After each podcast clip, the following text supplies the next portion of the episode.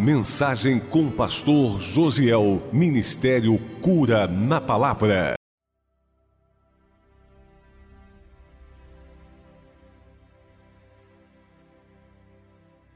É um texto muito conhecido, né? Lucas 15. A gente vai pensar aqui na parábola do filho pródigo. Sabe, hoje eu fiquei pensando, né? A palavra realmente ela é viva. Eu perdi a conta de quantas vezes eu já preguei a, a parábola do filho pródigo. Mas hoje Deus falou uma coisa diferente comigo. Né? Muita coisa que eu vou compartilhar aqui você já ouviu da minha boca, com certeza já ouviu de outros pregadores, mas é, Deus ele sempre tem uma novidade, porque a palavra é viva. E eu creio que ele vai, ele vai falar com você, vai falar o teu coração. Amém? Eu preciso que ele faça isso, né? Que se você ouvir só minha voz é muito pouco. Diz assim a partir do versículo 11. Jesus continuou: Um homem tinha dois filhos. O mais novo disse ao seu pai: Pai, quero a minha parte da herança. Assim, ele repartiu sua propriedade entre eles. Não muito tempo depois, o filho mais novo reuniu tudo que tinha e foi para uma região distante.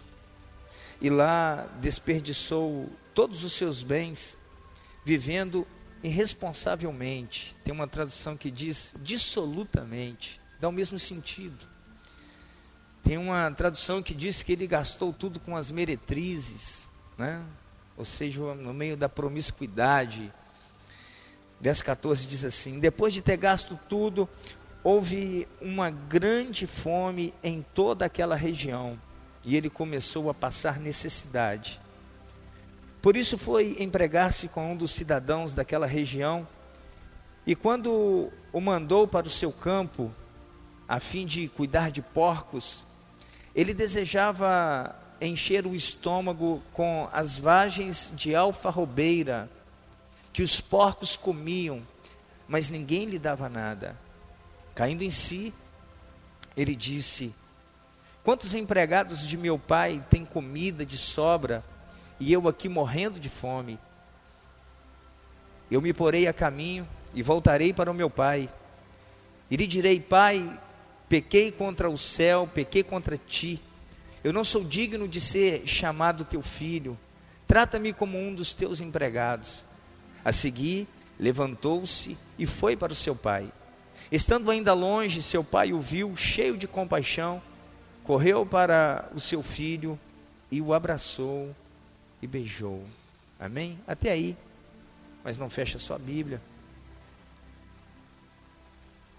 Eu quero começar pensando assim.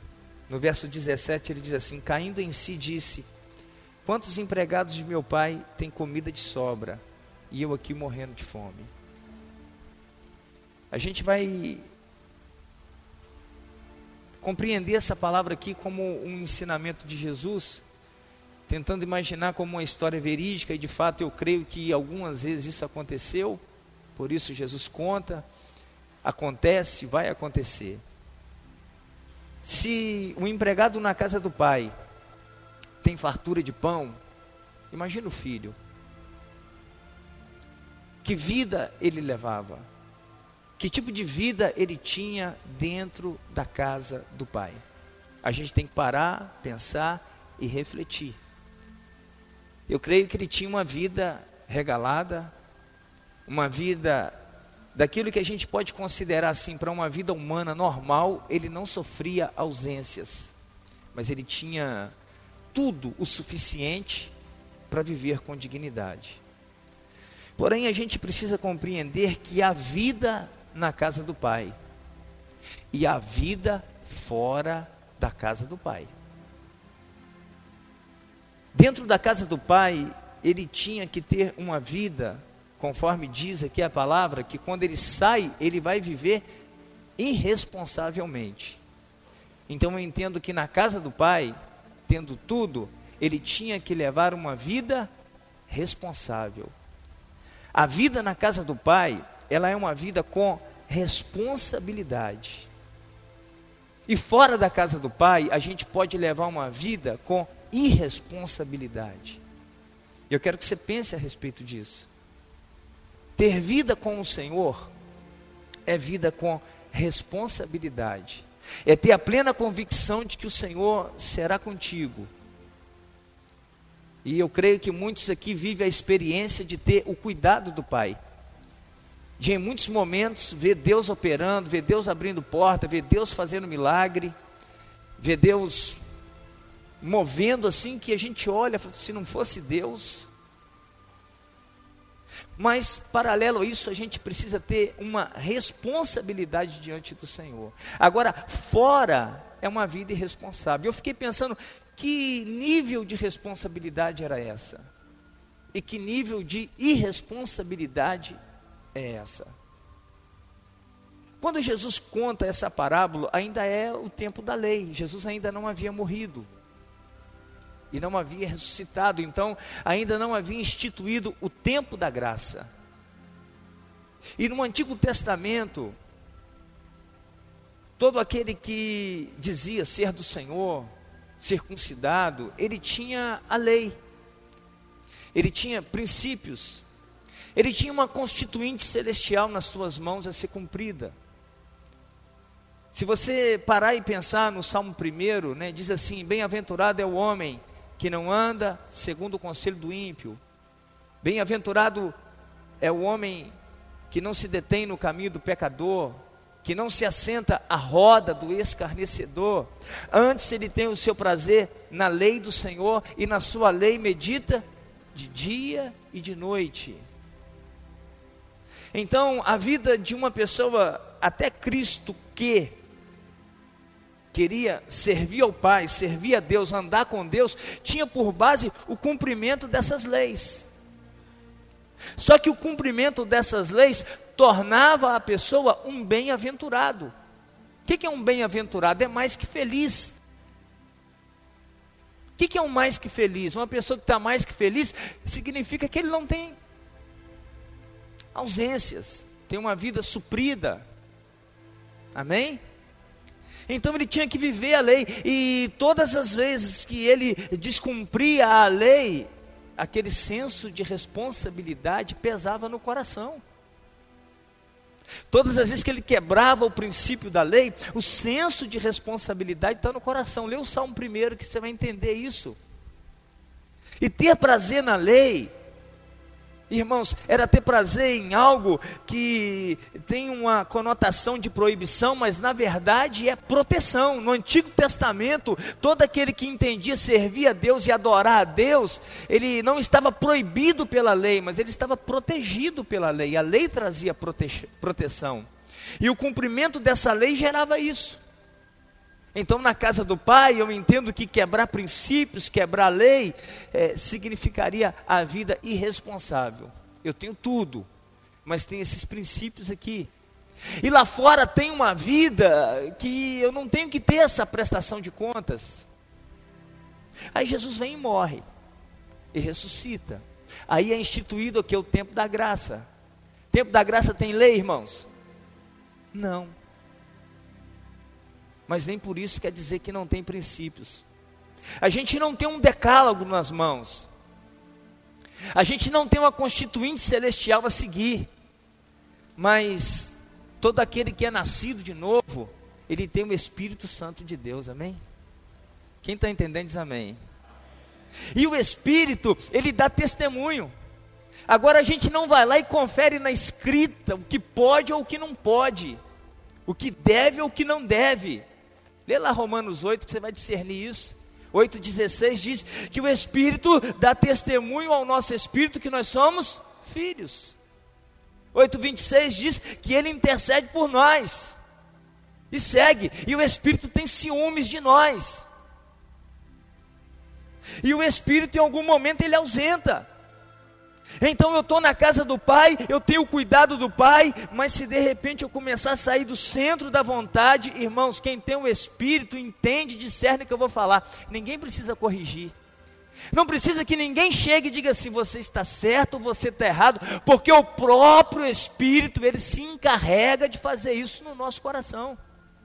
Assim como a lei, ela trazia um senso de responsabilidade no Antigo Testamento, aonde você tinha sua vida pautada naqueles princípios escritos, hoje a gente tem a nossa vida pautada no testemunho do Espírito Santo. Estou na presença de Deus, estou na presença do Pai, eu estou na igreja. Aí você vai lá e faz uma besteira. O Espírito Santo gera um constrangimento. Gera ou não gera? Quem está comigo diz amém. Pensei besteira. Ele, se não constrange, irmão, você está precisando do Espírito Santo aí. É uma, é uma cerca invisível. Uma cerca elétrica invisível. Você não vê ela não, mas na hora que você tropeça nela, ela te dá um choque. É assim ou não é? Quem está entendendo diz amém. Então a gente tem esse espírito. Você está indo, está indo, está indo. Se você for é, ultrapassar o limite, ninguém tem que falar pode ou não pode, você já, já sente aquele incômodo. É uma cerca elétrica invisível que te dá aquele. Aí você volta para a casa do pai, volta envergonhado, quebrantado, moído, tem que pedir perdão. Aí tem um processo de restauração, mas ele restaura. Você não foi longe. E aí eu acredito que o filho pródigo ele pensou assim: eu não quero mais isso. Eu não quero mais isso, porque tem vida para além da casa do pai. Tem vida. E tem vida. Amém? Eu acredito que na casa do pai ele sentiu fome. Ele sentiu necessidade, necessidade de quê? De viver uma vida diferente da que ele tinha. E quantas pessoas na casa do Pai, na presença do Senhor, sendo cuidado por Deus, não suportou nos dias de hoje, não a lei, mas o Espírito Santo. Não suportou o Espírito Santo. Tem gente que não suporta o Espírito Santo. Ele é consolador, ele é o Espírito de poder, ele dá graça, ele move, ele faz milagre, mas ele incomoda também. Não incomoda, irmãos? Quem está comigo diz amém. O Espírito Santo faz isso. Você faz um ele incomoda. Então eu não quero mais esse incômodo. Eu quero uma vida num outro lugar e, e e o pai não impediu o filho de ir, e o pai não te impediu de ir, e o pai não impede ninguém de ir. Amém? Porque ele ama. E porque ele ama, ele não quer que uma pessoa fique na presença dele com medo. Ele não quer que uma pessoa fique na presença dele, sabe? É porque se eu não se eu, não, se eu sair daqui, ele vai. Não, vai, deu a herança, vai embora vai viver a vida no outro lugar e algumas pessoas não suportaram essa unção do Espírito, esse poder do Espírito e decidiram: eu preciso viver uma vida num outro lugar, uma vida num lugar diferente. E foi. E quando sai da casa do Pai, Deus não diz assim: me dá o que eu te dei. Não, você sai com tudo que Deus te deu. E foi. E foi viver essa vida. Só que a vida na presença do Pai não quer dizer que a gente não tem problema. A gente tem. Mas a gente tem renovo, amém? Tem um pai que renova. Quando você está aqui não aguenta mais, quem já viveu isso?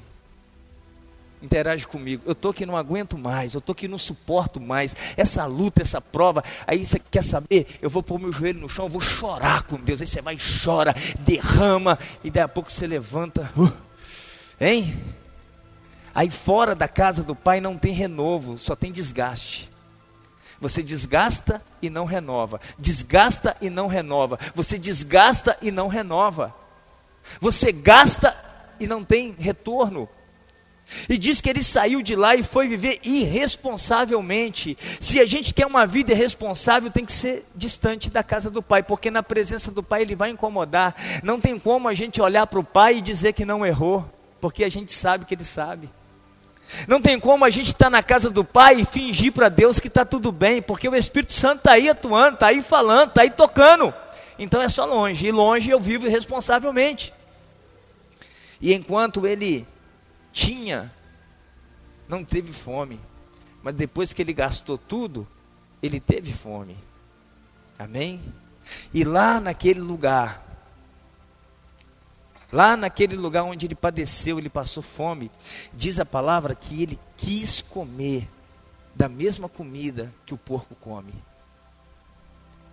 O porco, nessa época aqui, considerado um animal imundo, porque Deus havia considerado assim lá na Constituinte de Deus, né? não poderia comer carne de porco, não poderia tocar no porco, ter contato com o porco. Deus havia sim designado. Então, quando ele conta isso, essa parábola aqui, ele está falando àqueles que o ouvia, aquele homem que se envolvia com coisas imundas perante os que acreditam em Deus e perante Deus.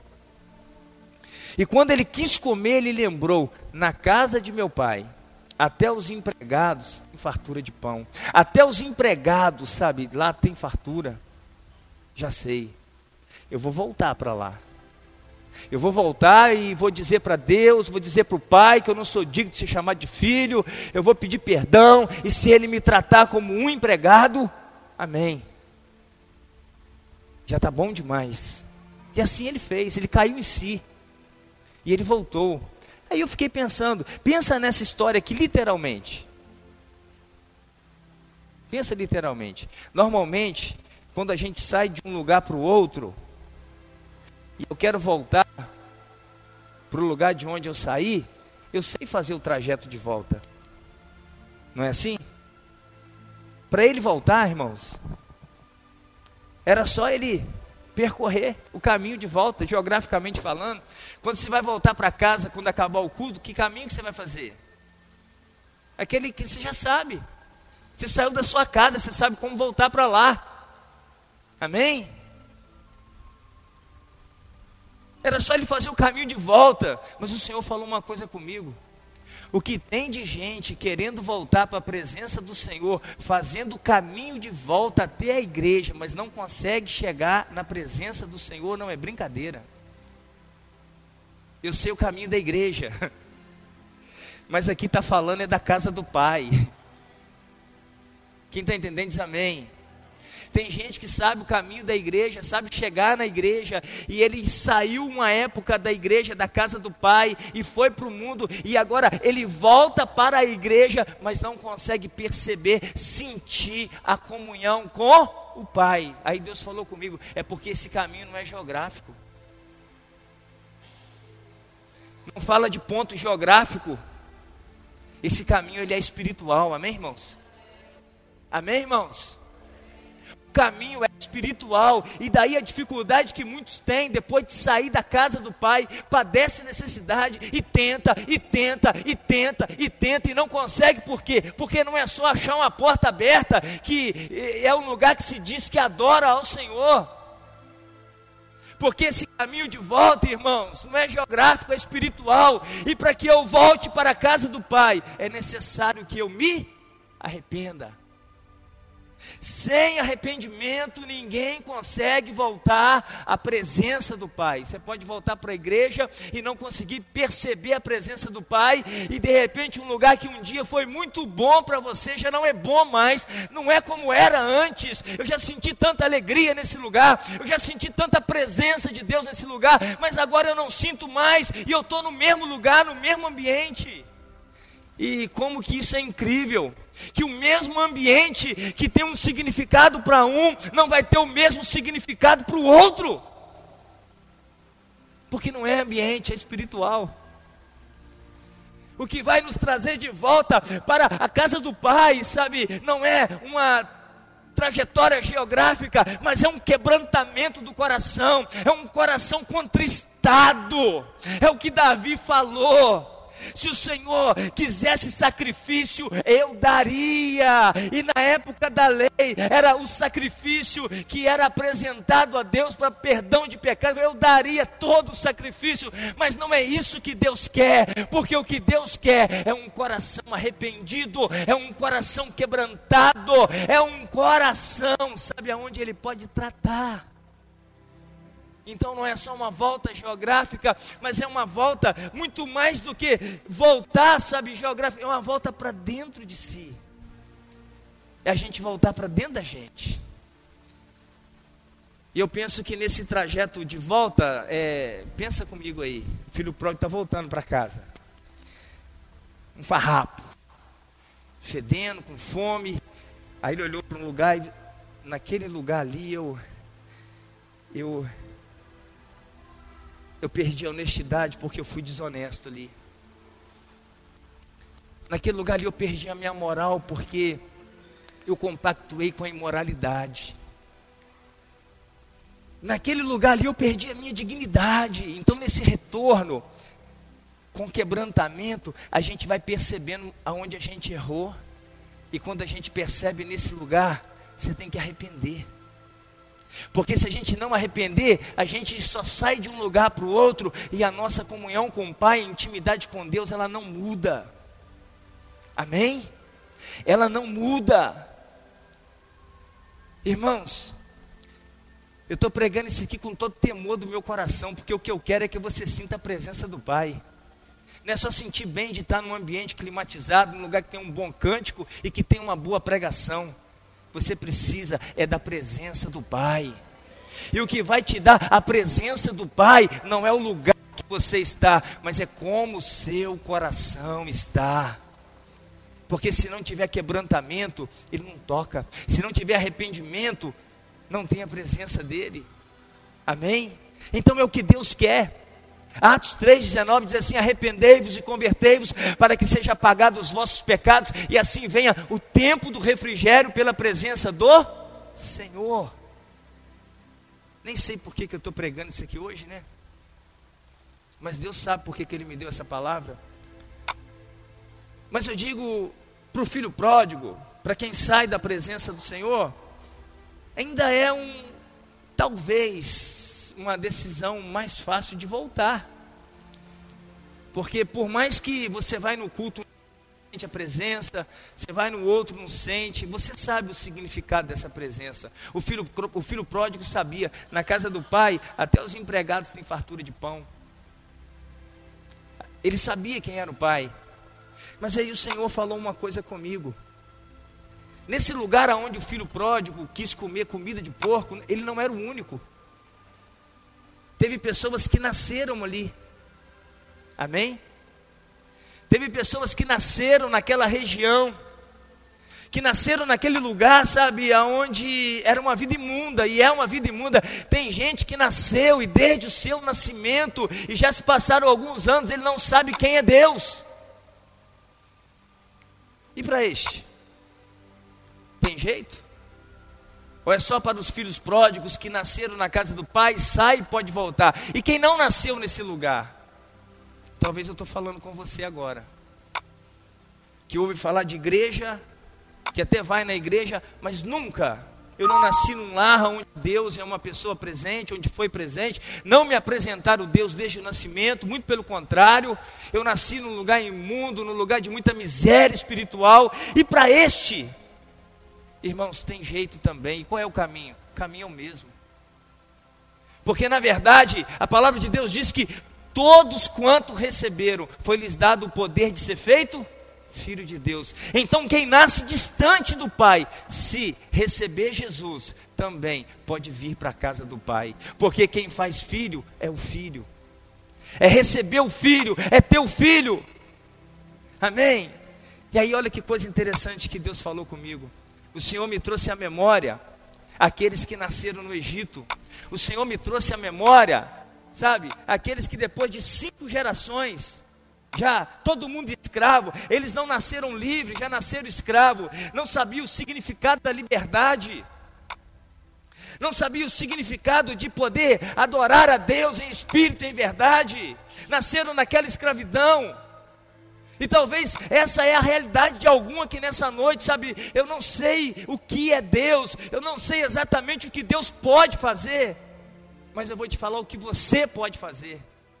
Você pode fazer como os filhos de Israel fizeram, que depois de nascerem escravos, lá na sétima geração, lá no livro de Êxodo, capítulo 2, verso 23 e 25, diz que eles não suportaram aquela servidão, não suportaram as dores que eles viviam naquele lugar, e eles clamaram a Deus. E eles disseram: Deus, me ajuda, Deus, me socorre, Deus, muda isso. E aí lá diz que Deus se lembrou de uma aliança que ele tinha com Abraão, com Isaac e com Jacó, e Deus atentou para eles. E Deus entrou no Egito, e Deus entrou no lugar imundo e tirou o povo. Então, deixa eu te falar: se você clamar, Deus é poderoso para entrar nesse lugar também. Deus é poderoso para te resgatar também. E Ele vai libertar, e Ele vai tirar. E tem um caminho para você sair desse lugar. E quando a gente clama, esse caminho, ele aparece para nós. E olha o que eu disse aqui já nessa mensagem: isso não é um caminho geográfico, irmãos. Não é um endereço, rua tal, número tal, bairro tal, cidade tal que você tem que chegar. Você tem que clamar. E aí Jesus disse lá em João 8,12: Olha, eu sou a luz do mundo, e aquele que me segue, ele não andará em trevas.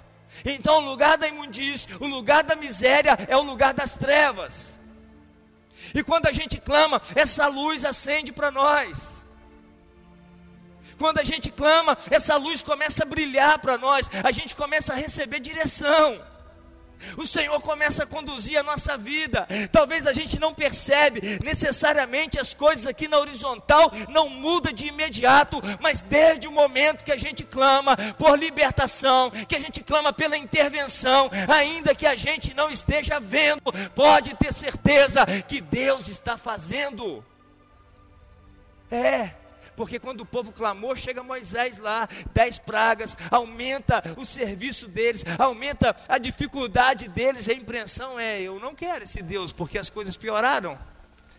Mas era tudo dentro de um plano de Deus. E Jesus disse: Eu sou a luz. E ele sai do Egito e entra no deserto. Olha que coisa interessante.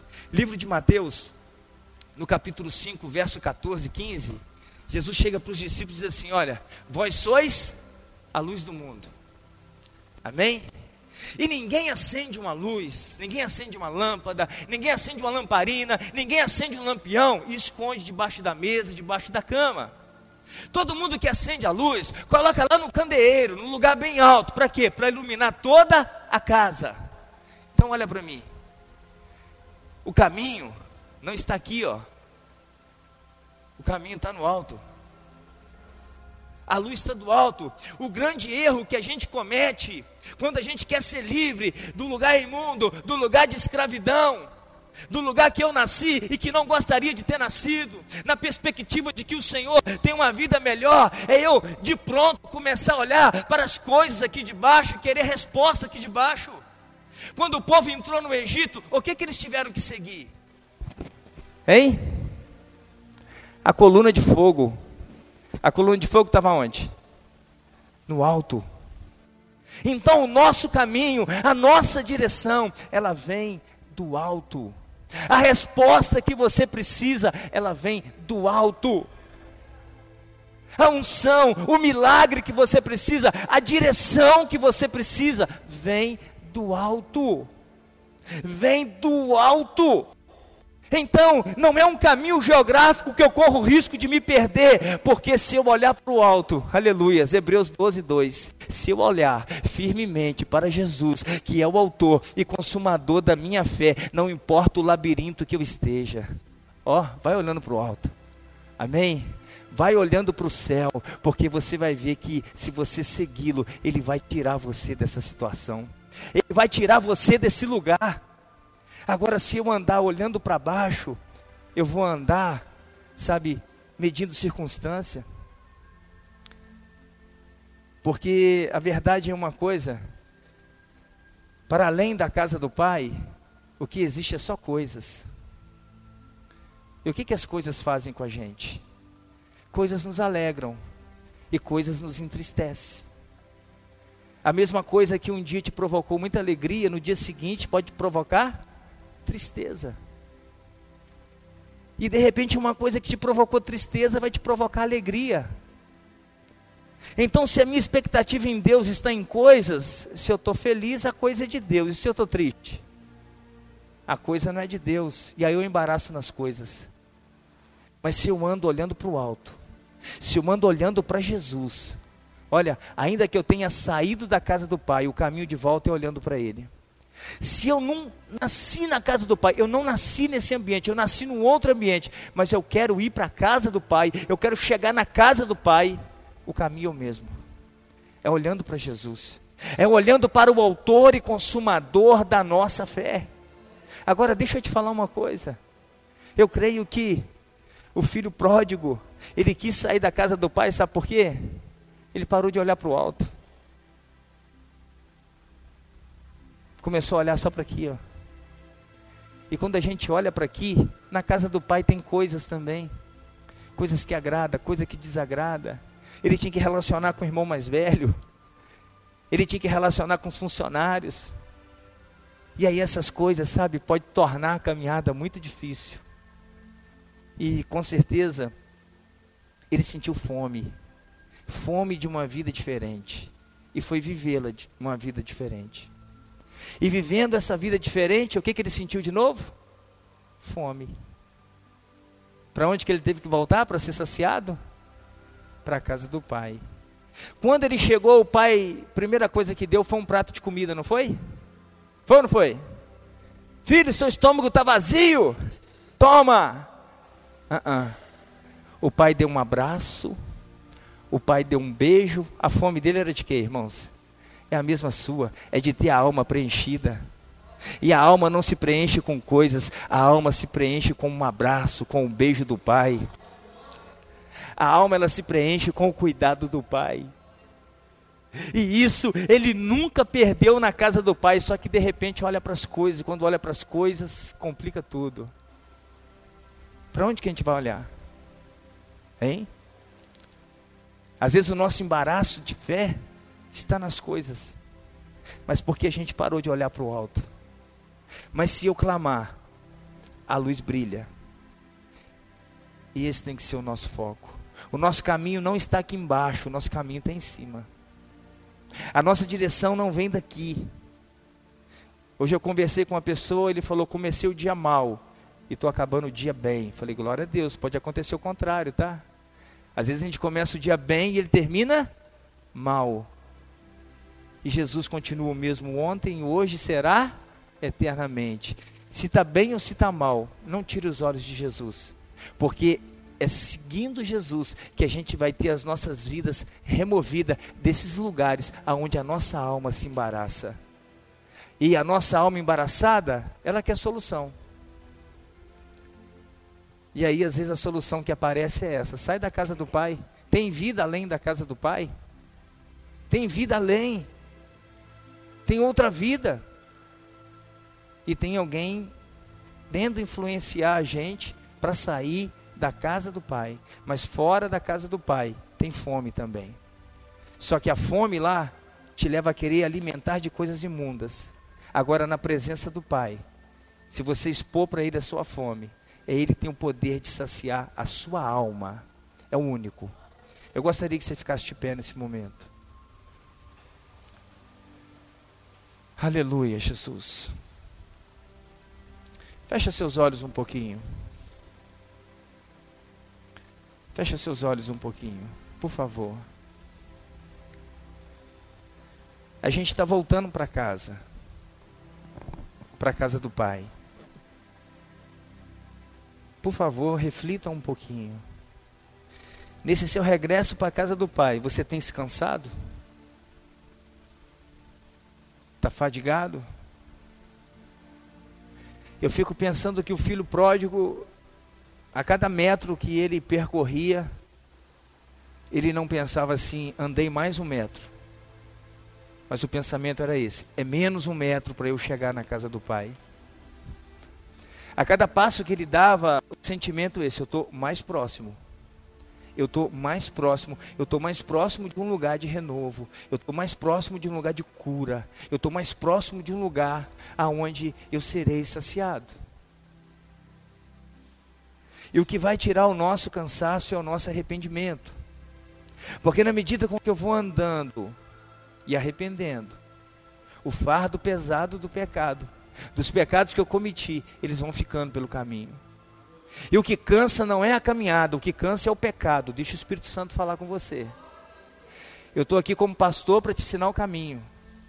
Eu não estou aqui para te ensinar a ser feliz e deixar de ser triste. Eu estou aqui para te mostrar, tem um caminho que te leva para a casa do Pai. E o que te leva para a casa do Pai não é receber uma vitória hoje ou uma derrota amanhã, é o arrependimento, é o quebrantamento. E na medida com que a gente vai arrependendo, o fardo vai ficando. E Deus separou essa noite para remover fardos de sobre a sua vida. Deus separou essa noite para remover fardo da sua alma, sabe esse peso, esse sufoco, essa fadiga. Que de repente, quando você pensa, eu estou indo para a igreja, de novo, mais um culto. Não, não, não é de novo e mais um culto. Eu estou indo para o melhor lugar, eu estou indo para o melhor ambiente, eu estou indo para um encontro com o Pai. O encontro com o Pai. Então é hora de arrepender, é hora de quebrantar o coração, é hora de fazer o que Davi disse não oferecer sacrifício, mas um coração contristado, um coração quebrantado. Senhor, Senhor, nós te pedimos perdão, Senhor. Senhor, nós te pedimos misericórdia, nós te pedimos compaixão, Jesus. Eu peço que o Senhor nos visite com graça nessa noite. Como diz em tua palavra, se nós dissermos que não temos pecado, nós nos fazemos mentirosos. Mas, Senhor, nós confessamos que enquanto nós transitamos aqui nessa terra, nós somos sujeitos, ó oh Deus, às falhas, e nós precisamos nesse momento que o Senhor esteja nos lavando com teu sangue, perdoando as nossas iniquidades, Senhor lavando-nos, ó Deus, purificando-nos, ó Deus. Perdoa nessa noite, remove toda a culpa, Senhor, anula toda a acusação, ó Pai, remove toda a barreira, todo obstáculo, Senhor, em nome de Jesus Cristo. Tira a frieza, tira a dureza do coração, ó Pai, em nome de Jesus Cristo. Que seja uma noite de restauração, que seja uma noite de ser chamado de filho pelo Senhor, que seja uma noite de receber um abraço do Pai, um beijo beijo do Pai, que seja uma noite perceber que o Senhor é o Pai que ama, aleluias. Ainda que em muitos momentos nós falhamos, o Senhor nos ama e o Senhor perdoa. Então, em nome de Jesus, dai-nos, ó oh Deus, esse coração quebrantado, que os nossos olhos estejam fitos em Ti, que os nossos olhos estejam voltados para o Senhor, ó Pai em nome de Jesus Cristo, que as coisas não se tornem embaraço para nós, que a minha vitória não seja o meu embaraço, que a minha derrota não seja o meu embaraço, porque o Senhor está acima de tudo isso, e a comunhão com o Senhor é principal, ó Pai, a tua presença é principal, Senhor, a tua graça derramada no meu coração, no nosso coração, é o principal, Senhor. Nós queremos o teu abraço nessa noite. Nós queremos o teu beijo, nós queremos ser recebido como filho, Pai. Em nome de Jesus Cristo, em nome de Jesus Cristo, Pai. Faz essa obra para a glória do teu nome. Amém e amém, Jesus. Amém. Pode sentar, queridos. Amém.